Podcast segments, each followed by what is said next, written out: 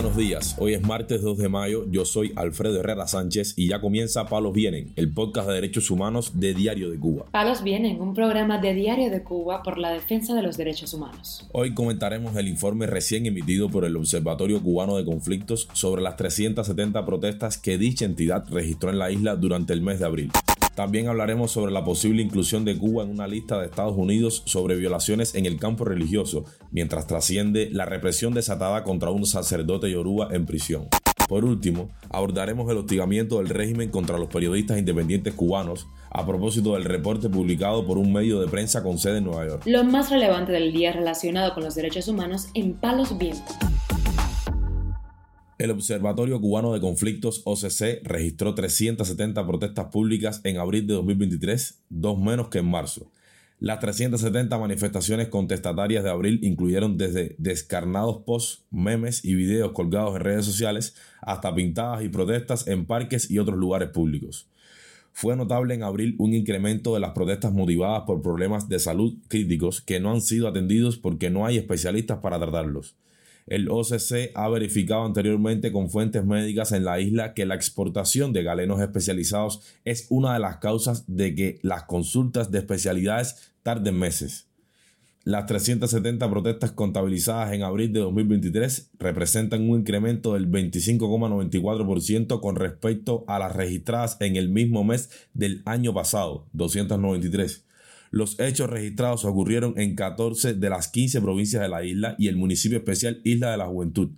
El territorio más activo fue La Habana, con 107 protestas, seguida por Holguín con 39 y Matanzas con 17.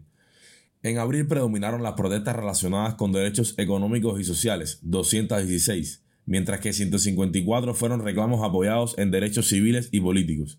Estas últimas comprendieron grafitis con consignas antigubernamentales y contra el PCC, críticas a la ineptitud de los altos dirigentes llamados en las redes sociales a cambiar o introducir cambios en el sistema por parte de ciudadanos comunes y personalidades como el sacerdote Alberto Reyes Pillas, el músico Pedro Luis Ferrer y el profesor del Instituto Superior de Arte Gustavo Arcos Fernández Frito. La Comisión de Libertad Religiosa Internacional de Estados Unidos, en su reporte anual para el 2023, recomendó por primera vez colocar a Cuba en la lista de países de especial preocupación. Esta incluye a naciones cuyos gobiernos cometen o toleran violaciones sistemáticas, continuas y flagrantes de la libertad religiosa. Durante todo el año 2022, el gobierno cubano controló estrictamente la actividad religiosa a través de la vigilancia, el hostigamiento de los líderes religiosos y laicos, el exilio forzoso y el maltrato de los presos de conciencia religiosos. Autoridades sometieron a pastores a detención, interrogatorios, amenazas de prisión por falsos cargos y confiscación de bienes declaró el comisionado Frederick Davy en la presentación del informe. Davy mencionó que las autoridades cubanas prohibieron arbitrariamente al imán Abu Duyanat, el imán de la Asociación Cubana para la Difusión del Islam, viajar a la Meca citando razones de interés público sin especificar cuáles. Además, recordó que en septiembre de 2022 el padre David Pantaleón, jefe de la Orden Jesuita de Cuba y presidente de la Conferencia de Religiosos y Religiosas de Cuba, tuvo que abandonar el país luego de que el gobierno se negara a renovar su permiso de residencia. El comisionado David también recordó que varios líderes religiosos y laicos permanecen en prisión por su participación en las protestas del 11 de julio de 2021.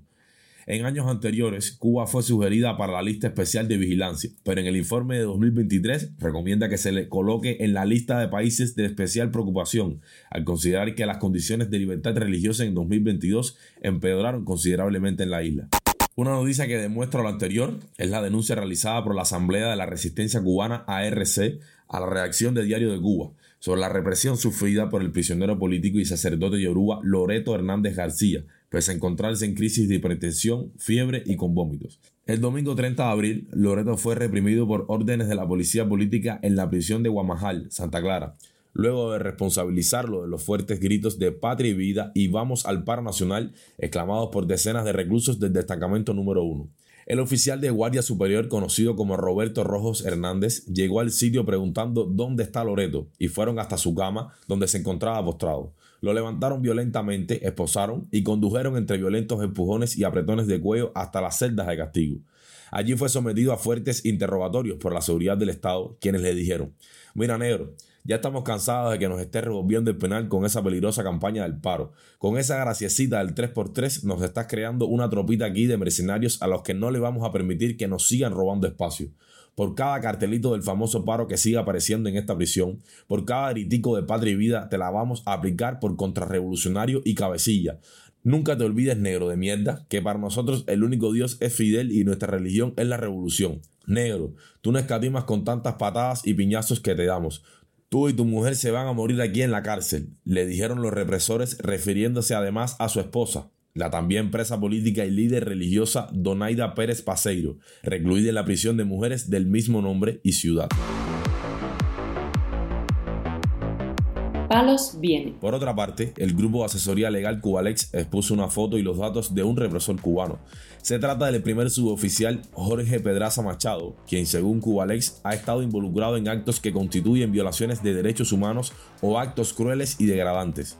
El grupo de asesoría legal solicitó información sobre este represor y pidió ayuda para compartir su identidad.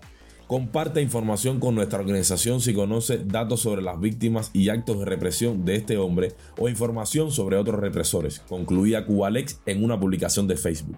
Por último, trasciende el tratamiento que el medio de comunicación CODA, con sede en Nueva York, hizo sobre la represión a periodistas y los cortes de Internet que ejecuta el régimen para socavar a la prensa independiente. Quienes no están tras las rejas siguen utilizando una combinación de tácticas en la calle y en sus pantallas para mostrar lo que sucede el día a día en la isla expuso Coda antes de mencionar la vigilancia callejera, las paradas policiales o las detenciones breves que sufren los periodistas.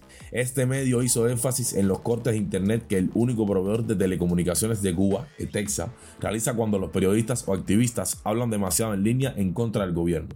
Los testimonios de colegas como Luz Escobar y Norges Rodríguez expusieron los continuos abusos que en el campo de la comunicación ejerce el gobierno cubano con aquellos que cuestionan su gestión.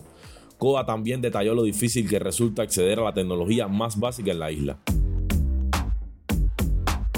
Palos Vienen, un programa de Diario de Cuba por la defensa de los derechos humanos. Muchas gracias por acompañarnos este martes en Palos Vienen, el podcast de derechos humanos de Diario de Cuba.